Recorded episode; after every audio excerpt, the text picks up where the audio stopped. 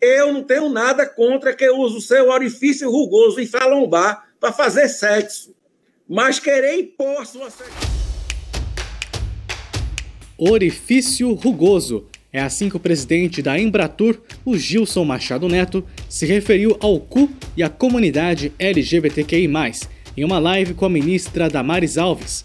Neste episódio, a gente discute a estigmatização do cu porque é alvo constante da fala de grupos conservadores, porque é considerado algo negativo e o que isso revela sobre quem somos.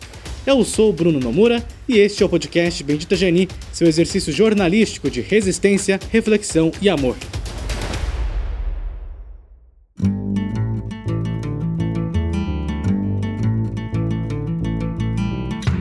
Era domingo, 28 de setembro de 2014 o país se aproximava do primeiro turno das eleições presidenciais que acabariam reelegendo a então presidente Dilma Rousseff.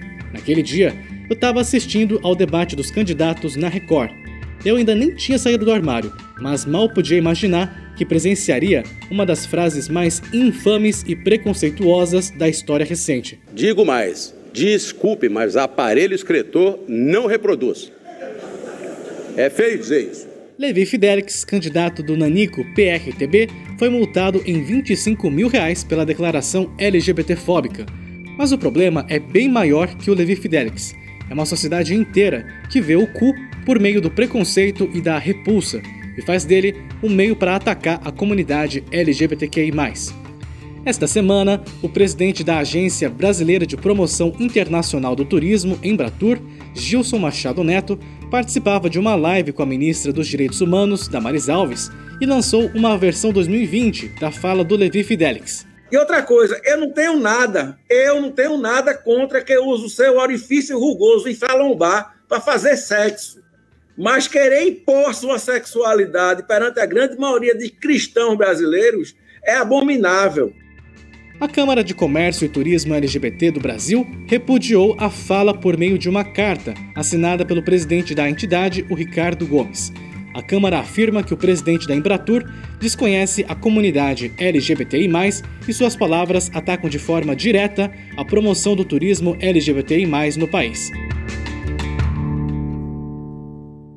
A forma como o cu é visto por parte da sociedade brasileira é intrigante. Por um lado, ficou negativamente associado aos gays e à comunidade LGBTQI. Virou xingamento até, vai tomar no cu. Na intimidade da família tradicional brasileira, no entanto, o cu é objeto de desejo do homem, quase um prêmio.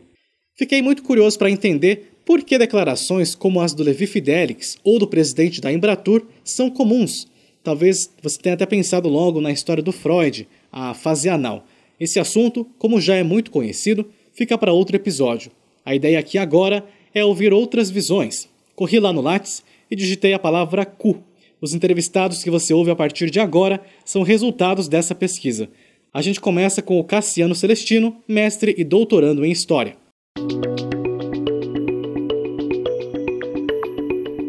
Cassiano, do ponto de vista da história, de onde que vem esse tabu de falar sobre o cu? Durante o medievo e principalmente a partir do século X, XI e XIII, mais a gente vai encontrar isso anteriormente, mas vamos partir aqui do século XIII. Todas as práticas sexuais que não tinham por objetivo a procriação, todas as relações sexuais, práticas afetos que fugiam dessa norma, desse padrão que era legitimado e que ainda até hoje é legitimado como correto a ser seguido, era visto por vários discursos, e aí uh, pelo discurso da igreja, pelo discurso jurídico, pelo discurso que vinha da nobreza, da aristocracia, da religião, do direito, enfim vários discursos a partir aí do medievo começam a olhar essas práticas como desviantes. Isso chega até hoje na gente, né? E você comentava que, de certa forma, havia até uma criminalização do cu?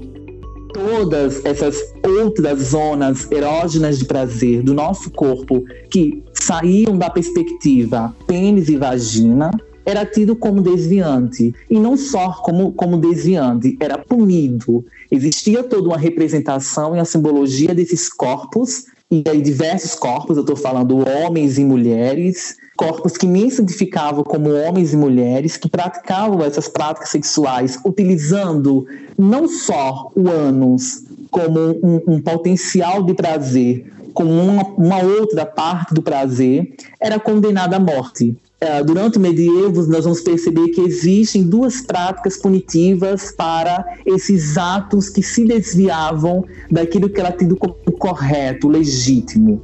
E aí nós temos a fogueira e a castigação. De que forma essa história lá do medievo chega até os dias de hoje? Toda essa simbologia em torno das práticas desviantes e aí o sexo anal, né, que era tido como coito anal, chamado naquele período de coito anal, vai atravessar a modernidade. A modernidade, essa, esse distanciamento que a modernidade vai fazer em relação à religião e à relação a Deus, uh, vai criar, irão existir inúmeros outros discursos.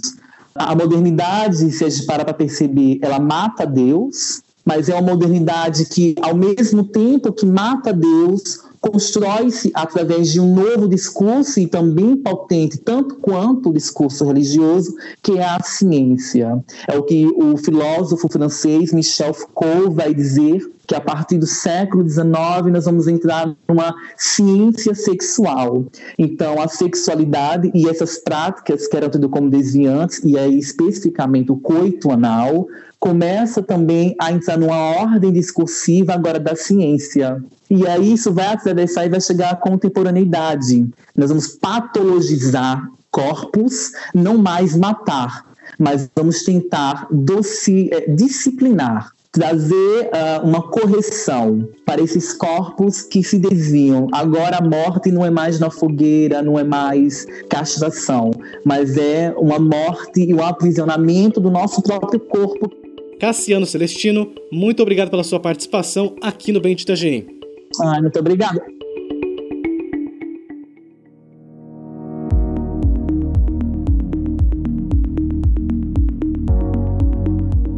Sávio Barros é advogado, mestre em Direitos Humanos e doutorando em Sociologia pela Universidade de Brasília. No ano passado, ele apresentou um trabalho sobre o direito achado no cu. Sávio, afinal, o que é esse direito achado no cu? A brincadeira de palavras que eu fiz no título desse artigo é porque o direito achado na rua, que tem esse nome porque ele é achado no espaço público, né? Ele emana das ruas, né? Então, os movimentos sociais são aqueles movimentos que se colocam nas ruas demandando direitos e demandando atenção do Estado ou demandando políticas públicas, enfim. O que eu quis brincar foi com essa ideia de pensar o cu como um espaço de organização política. Então, o título do artigo ficou o direito achado no cu, título dessa comunicação, né? Você fala sobre potencial político do cu. O que você quer dizer com isso? Eu acho que o potencial político é justamente a subversão do que esse lugar significa. Nós já nos reapropriamos de outras palavras que significavam coisas muito negativas, né? Então, bicha, sapatão, é, a própria palavra travesti. Em algum momento, elas significaram ofensas, significaram formas de, de diminuir pessoas LGBT, de nos colocar né, dentro de, um, de, um, de uma hierarquia social inferior e nós fomos capazes de nos reapropriar dessas palavras. Perceber que essas palavras, a partir da, do momento em que você coletivamente consegue construir um, um projeto que não é só um projeto para o grupo específico, mas um projeto de sociedade, você consegue ressignificar esse lugar.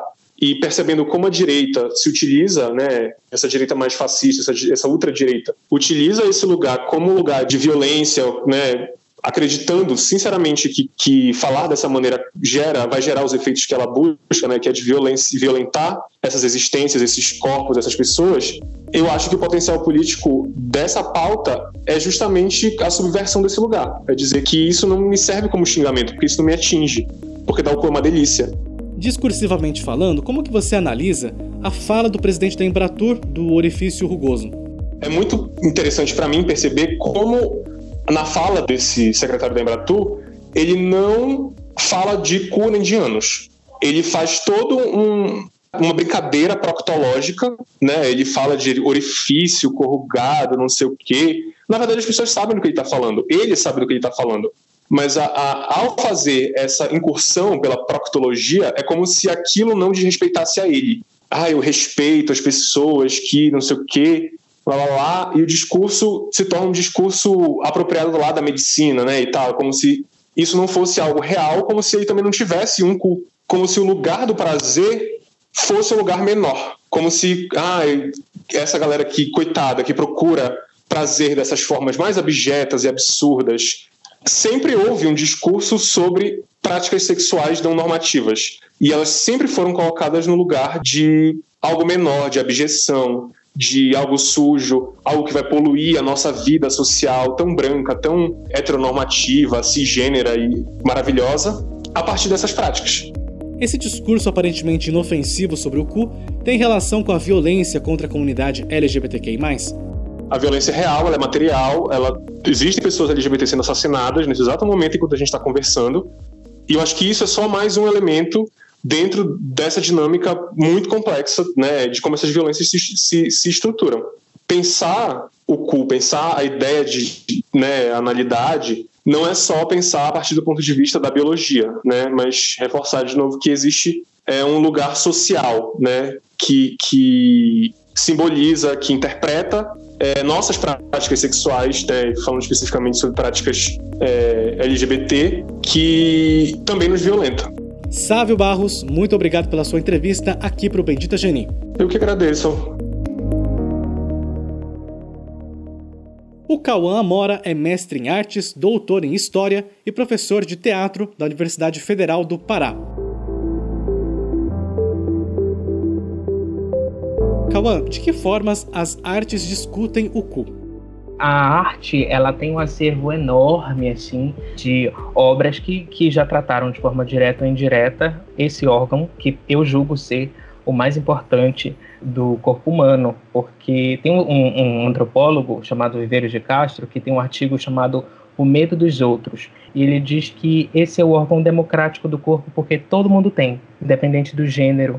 Então, na arte a gente discute isso de várias maneiras e quando sempre que ele vem à tona, sempre tem polêmicas.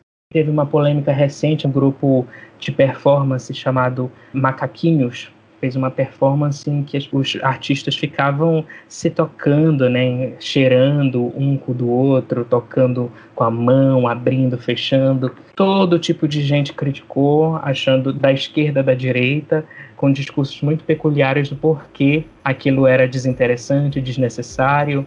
Parece que quanto mais a gente tenta esconder ele nas nossas roupas, né, na cueca, na calça, mais ele aparece. E a arte ela tem esse poder de trazer à tona, de discutir, de chocar. Na sua leitura, o que justificaria a forma negativa que a sociedade brasileira enxerga o cu? Tem uma coisa muito importante que é ele estar tá ligado à excreção daquilo que não serve mais é, no corpo humano, ao, a, a, ao espaço baixo do corpo humano, né? Então, é, aqui é o final do tratamento digestivo. Então, é, se não serve para que usá-lo? Para que chegar perto, né? Então é uma espécie de medo, de moralismo, de higienização das práticas sexuais, né, da nossa incapacidade de compreender que as práticas sexuais elas são muito mais vastas, muito mais complexas do que a gente pode supor, do que aquilo a gente, do que a gente pratica entre quatro paredes. É, e aí quando você se, se defronta com isso, você ataca, é, você não compreende, então você ataca. E a gente vê sempre esses políticos se referindo. É, eu digo que essa, do, essa frase do Levi Fidelix, é, do órgão escritor, é um clássico, porque, é, para mim, expõe é, a verdadeira personificação, um grande exemplo da sua incapacidade de você compreender tanto o corpo humano quanto a sexualidade. No fundo, no fundo, essa fala dessas pessoas, elas dizem mais sobre elas mesmas do que sobre nós. E mesmo dentro da comunidade LGBTQI+, qual que é o papel do cu? No nosso mundo assim LGBT, as pessoas usam ele como um divisor de águas, um marcador muito importante para definir quem você é. E é através dele que a gente define quem é ativo, quem é passivo, quem é versátil. E com essas divisões vem também uma espécie de código de conduta então, se você se identifica como ativo, você tem um código de conduta a seguir, que é o da virilidade, o da macheza, o que mais se aproximaria de um, do homem hétero. E o se você é passivo, não. A, a vulnerabilidade física, intelectual, emocional está mais associada a isso. Então, se de alguma maneira você foge desse código de conduta, que é um acordo tácito, que está posto, ninguém sabe quem colocou, quando colocou, é, você sofre discriminação, inclusive dentro da comunidade LGBT. Né? Tem até aquela questão do nosso próprio vocabulário também ver o cu de uma forma negativa, né? O vocabulário português ele tá cheio de frases que se referem ao cu de uma forma pejorativa, né? A gente usa no nosso dia a dia várias frases que a gente nem sente mais. Quem tem cu tem medo, por exemplo. Vai tomar no cu. São muitas frases que a gente usa que se referem a ele, estão tão naturalizados que a gente nem percebe que a gente se refere a ele de uma forma pejorativa, negativa. E é, mas essas pessoas, como Levi Fidelix fez, quando elas fazem, elas fazem conscientemente para atacar, para ofender. Mas é importante a gente saber, essas pesquisas, esses trabalhos na arte, por exemplo, existem para fazer com que essas pessoas, como o Levi Fidelix, se confrontem com a sua própria ignorância, com a sua monumental falta de conhecimento sobre o corpo humano e a nossa sexualidade. Acho que ele nunca usou, infelizmente, o cu dele deveria usar. Cauã Amora, muito obrigado pela sua participação aqui no Bendita Geni. Obrigado, abraço coisa que nos une, a única utopia possível, é a utopia do cu.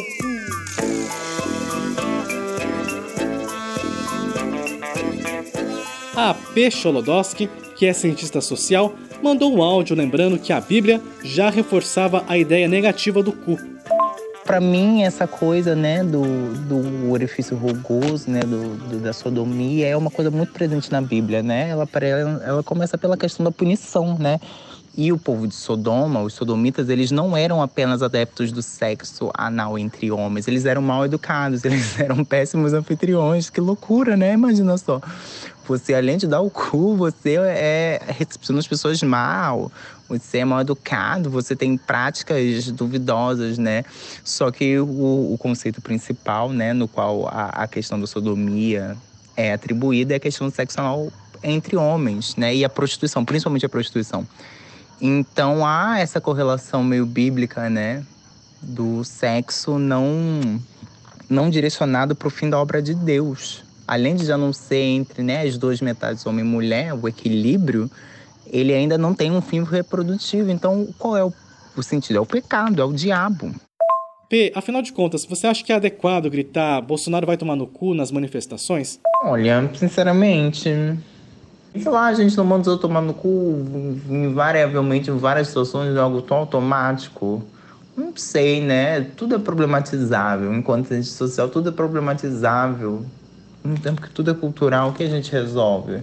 Substitui pelo quê? Sei lá, ah, odeio-te revolto, não sei, algo poético, shakespeariano, algo na, na, na, sua forma mais crua, entendeu? Não sei explicar o que é o tomar no cu, na verdade, não é? Para algumas pessoas é um prazer, para outras pessoas é um desagrado. Deixa essa reflexão para nós, vós, eles, elas, né? Elos. Boa noite.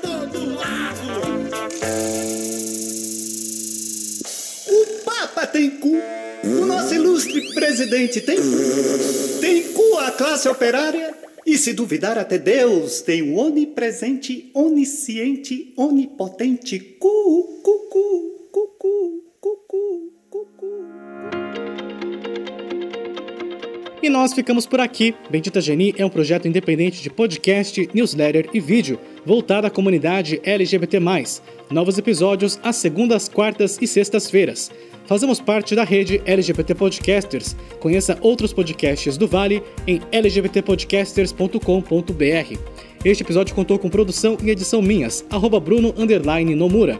Usamos áudios de Poder 360, Record TV e do filme Tatuagem. Agradecimentos especiais ao Welton Masayoshi e ao Arthur Anyango, o homem mais lindo desse país. Siga a gente nas redes sociais, estamos no Instagram, Facebook, Twitter, LinkedIn e YouTube. Links no nosso site, onde você também pode assinar a nossa newsletter e receber os principais fatos do universo LGBT+, da semana, direto no seu WhatsApp ou Telegram, tudo de graça. benditageni.com Você empresa quer patrocinar a gente? Entre em contato. Acha este projeto importante? Gosta do nosso conteúdo?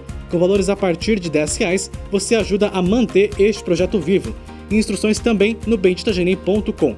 seu exercício jornalístico de resistência, reflexão e amor fica por aqui. Muito amor e até mais!